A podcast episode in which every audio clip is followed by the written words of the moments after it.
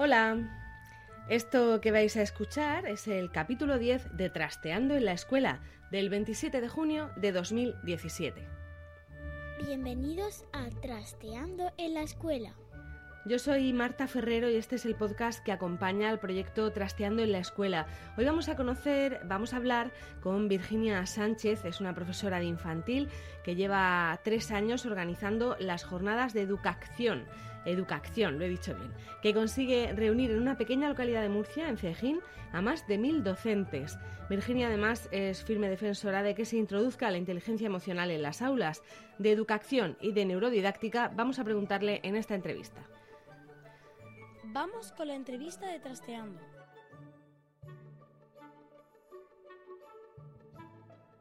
Vamos a hablar ahora de una iniciativa que nos parece muy interesante, se llama Educación y es un encuentro de, profesores, en fin, de gente, expertos en educación, interesados en hacer cosas distintas y, cosas atractivas. Y una de las personas que organiza todo este tinglado es Virginia Sánchez López, que es profesora, maestra infantil del Colegio de Archena José Alcolea. Virginia, buenos días. Hola, buenos días. Bueno, eh, esto de educación, eh, ¿cuánto tiempo lleva en marcha? Educación lleva ya, eh, bueno, en octubre serían ya tres años y bueno, pues son tres años de, de en principio organizar una jornada, ese es un poco el intento que comentabas, esa jornada sobre innovación educativa, pero que en realidad lo que lleva detrás es, es un sueño, es hacer realidad un sueño, un sueño en el que asociaciones de padres y madres, centros educativos y otros colectivos, como puede ser un profesor de teatro, una librería, incluso tenemos profesionales como una doctora en inteligencia emocional, pues queremos mm, favorecer el cambio del sistema educativo y, bueno, le damos el enfoque de la inteligencia emocional.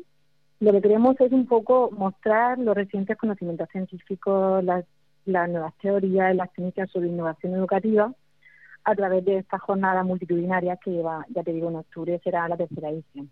Hablas de multitudinaria. ¿Cuántos, cuántos profesores eh, interesados se dieron cita el año pasado, por ejemplo? Asistieron 1.300, eh, mm, sobre todo docentes, pero también un número de padres y de madres muy elevado. Pero si me preguntas por las solicitudes, no sabría decirte, pero pueden mm, doblar o triplicar perfectamente el aforo que, que tuvimos en, en, en nuestra jornada. ¿1.300 personas? ¿1.300 personas? Allí en el, en el noroeste, en un, en un pueblo relativamente pequeño de la, de la región de Murcia, pues prácticamente invadiríais todo, ¿no? Sí, la verdad, se, se desarrollan en Cejín. Y bueno, pues el pueblo recibe a tanta gente con los brazos abiertos y con mucha expectación. Para ello, pues hay que organizar lugares donde pasar el día. Es una jornada de un día, es un sábado de organizar pues el aparcamiento, donde comer y bueno, pues eh, también se, se ponen propaganda por, por las avenidas principales un poco para, para que el, el, pueblo se contagie de, ese movimiento.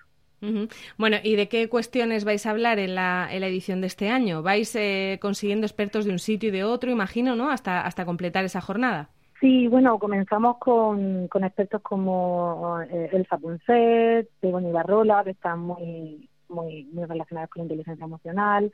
El año pasado contamos con, también con profesionales como Palo de Local. Eh, y este año pues nos hemos centrado un poco en la neurociencia y lo que, la transformación que esto permite a, a todo lo que es el campo educativo. Entonces lo que tenemos son pues conectar los avances que hay respecto al funcionamiento del cerebro a los procesos naturales del aprendizaje. Y pues para ello pues vamos a contar con, con ponentes como Rafael Vizquerra, Ana, Ana Isabel Peinado, Salvador Martínez, José María Toro José Ramón Gamo, Lorenzo Hernández Pallarés. Aunque el enfoque es desde la neurociencia, siempre tocamos la fibra. porque como te decía, la inteligencia emocional es la que interna y sustenta todo este proyecto y, es visible no solamente a través de las ponencias, sino a través del ambiente, de los grupos de teatro que, que participan, de ese recibimiento que se le da a los asistentes y bueno, crea una nube muy chula durante toda la jornada. Eh, hablabas de, que la inteligencia emocional es la que lo sustenta todo, cuando en realidad en el sistema educativo quizá es del aspecto de la inteligencia del que menos se habla, ¿no? O, que menos aparece en el, en el currículum. No sé, eh, ¿cuál es tu percepción? mm, años atrás hacía una cosa que tampoco se conocía. Es un, es un estudio que es relativamente nuevo y bueno, pues está poco a poco haciendo ese hueco en el sistema educativo. Se va, se va integrando cada vez más. De hecho, eh, hay un programa que se llama el programa Arcoiris, que la persona de muchas está desarrollando en, en, creo que son más de 40 o 50 centros educativos, que es un programa sobre inteligencia emocional, que se trabaja desde, imagínate, desde infantil hasta secundaria. Y es una cosa que ya se va viendo. Cuesta porque no estamos educados en esa, en esa parte tan importante de, de nuestro crecimiento personal e íntimamente relacionado con el aprendizaje, pero ya se está haciendo hueco y los resultados eh, son muy favorables. En, lo que es las emociones y tratar las emociones en el aula, yo creo que a lo mejor en, en, tu parcela, en infantil, sí que los profesores están más, más preocupados ¿no? en, hacer una adaptación eh, para que el niño entre en el colegio sin problemas. En, en fin, se preocupan un poco más en infantil de las emociones. Pero eso de seguir tratándolo hasta secundaria es, es más complicado, ¿no? Sí, puede sonar un poco discordante, pero es cierto que se está haciendo y las evidencias son las que un poco nos sirven para, para darle esperanza a esa educación, esa, esa otra forma de enseñar que sí que es posible y simplemente eh, se hace adaptándolo. Uno de los profesionales que es Fernando Ripoll es un profesor de teatro que te enseña perfectamente cómo trabajar las emociones con todos los chavales y chavalas del instituto y, es muy chulo porque son dinámicas eh, adaptadas a su edad. ¿Y tú crees que se solucionarían muchos muchos problemas, eh, no sé, de tolerancia a la frustración, de acoso, todos esos problemas que vemos a veces en los en los adolescentes, si, si se preocuparan un poquito más de, de esta faceta de la educación? Pues la respuesta es un poco evidente. Claro que sí, claro que sí. Es, es como una, una forma de prevenir, es una forma de prevenir. Por eso es importante que se, que se empiece a trabajar desde, desde la infancia y que esto vaya creciendo. Todas estas cosas se solucionarían, por lo menos se reduciría el impacto, porque trabajar en inteligencia emocional es trabajarse a sí mismo para luego poder vivir en sociedad. y, y, está impregnado de un respeto, de un respeto que desemboca en, en, eh, ser compañero, en, en, participar, en colaborar y sobre todo tener en cuenta que, que nuestros actos pueden tienen consecuencias en los demás. En cuanto a la, a la neurociencia, eh, en el anterior episodio hablábamos con, con, Chema Lázaro, que nos contaba un poco lo que era la neurodidáctica. Eh, ¿La neurociencia mm, es una moda o es algo que de verdad va, va a permitir cambiar la, la educación? ¿Qué crees? Pues mi opinión, que es una opinión personal, y la y bueno no sé si subjetiva porque es una opinión mm. pero la neurociencia es una es una ciencia que se está viendo campo entonces cuando algo aparece nuevo se le suele poner la etiqueta de, que es una moda. Para saber si es algo pasajero o no, hay que irse a la evidencia científica y a los resultados. Y los resultados nos dicen que sí, que hay cosas que tener en cuenta, que además los, los nuevos avances en, en todo lo que tiene que ver con el funcionamiento del cerebro nos están dando resultados y evidencias. Con lo cual, si quieres ser profesional te tienes que apoyar en la ciencia, te tienes que apoyar, en la evidencia científica y la evidencia científica apoya este tipo de este tipo de, prácticas de neurodidáctica. como dice el profesor Mora, mm, se aprende lo que emociona o lo que emociona se aprende y eso está ya evidenciado científicamente. Eh, lo que dicen los, los neurólogos y, los expertos en, en, el cerebro, en el funcionamiento del cerebro, es que ellos pueden indicarle a los pedagogos cómo funciona el cerebro, pero que no pueden daros pautas de, de cómo aprovechar eso en educación. Ahí tienen que estar eh, los educadores eh, viendo cómo se aprovecha eso, ¿no? Cómo se aprovecha ese conocimiento nuevo.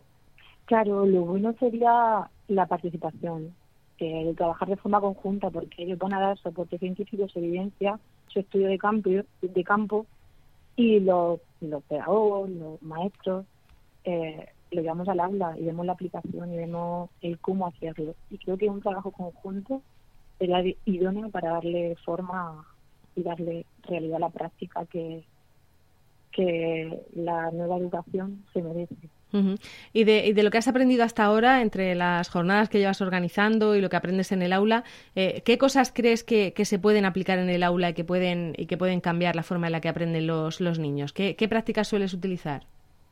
Pues yo soy maestra infantil y bueno, las prácticas, realmente los aprendizajes no sabría categorizar, pero lo que creo que sustenta mi práctica como docente es la interacción de la inteligencia emocional el saber cómo eh, enseñar a los niños la inteligencia emocional, porque no es algo que venga de serie, es algo que se tiene que aprender.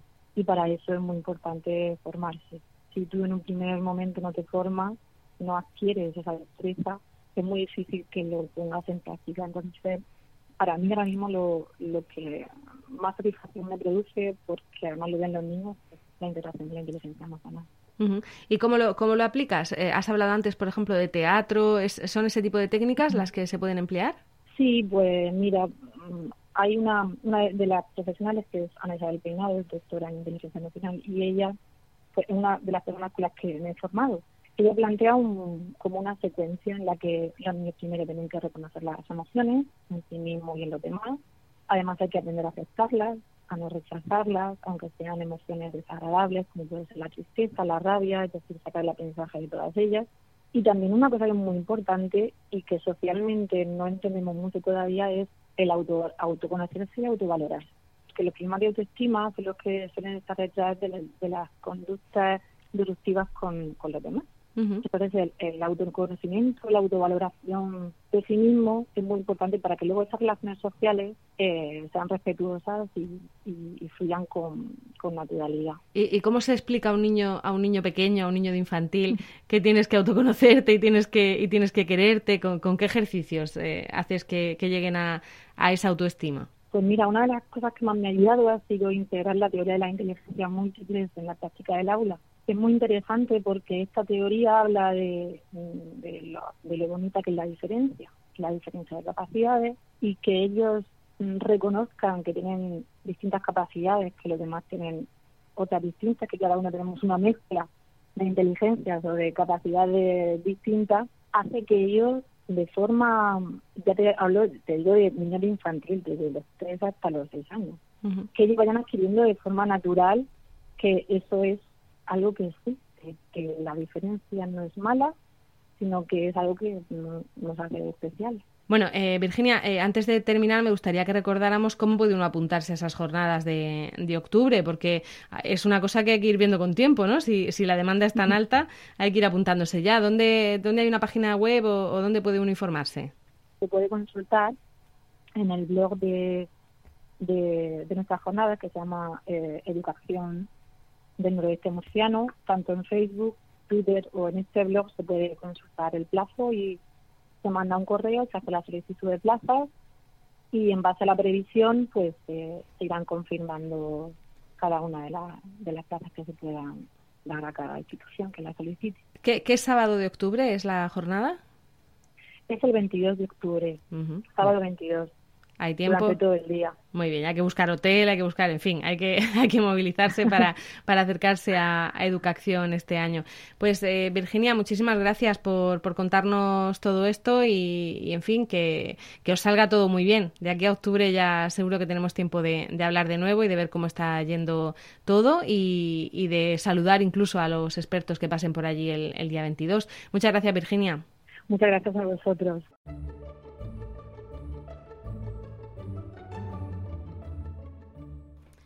En el programa de hoy, en este capítulo 10 de Trasteando en la Escuela, hemos contado con Virginia Sánchez, que es la coordinadora de unas jornadas que se llaman Educación y que se celebran en octubre, unas jornadas de, de las que vamos a estar muy pendientes. Como siempre me han ayudado con la producción Laura Bermúdez y el equipo de Trasteando, Eva Bailén, Belén Cristiano, María Pérez, Jacinto Melero Iria Rodríguez, Gema Pérez, Ainara Muruzábal, Domingo Socorro y Noemí López. Con esto hemos llegado al final de este episodio y hemos llegado al final también de esta primera media temporada porque vamos a descansar durante un par de meses de este, de este podcast, de este programa, igual que se descansa del colegio. Gracias por el tiempo que habéis dedicado a escucharnos. Esperamos que os haya resultado entretenido y que nos ayudéis a trastear y a compartir estas ideas.